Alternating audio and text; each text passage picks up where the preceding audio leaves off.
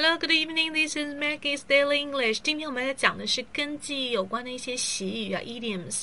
啊，好，我们首先来说一个情况，就很多时候我们会知道某一些词的英文，然后呢能看懂。我说看懂，但是不会讲，或者说听不懂。这个时候呢，我们可能会需要表达一个意思，就是说啊，话到嘴边忘记了，这个词儿就在我的嘴边，就是一下子说不出口，对不对？那可以怎么表达呢？You can put it in this way.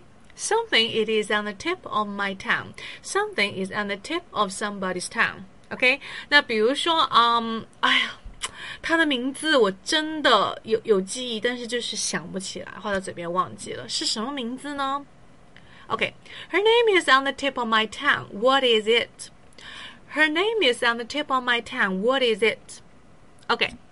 好，那么接下来我们看一下哈，就是有时候呢，我们会说哇，我想起来，刚才是说哦，我想不起来，哎，突然说我又想起来了，哦，原来他的名字是叫做 Kathy，是吧？OK，啊，或者说他的这个脸啊，他的这个外外貌让我想起来，哦，我原来在哪里哪里看到过他，是不是？OK，那这个时候可以怎么说呢？Her face rings a bell。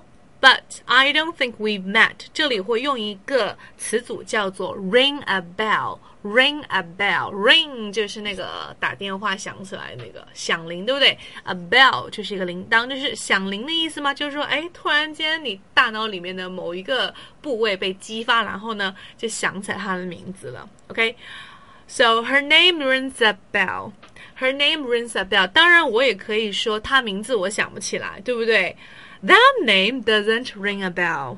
That thing doesn't ring a bell. 这个事情我想不起来了。OK，我见过你吗？Do we met before? I don't think so. OK，好，这个就是我们今天的两个习语，大家记住了吗？第一个 on the tip of my tongue，第二个 ring a bell。I hope you can have a good night and see you tomorrow.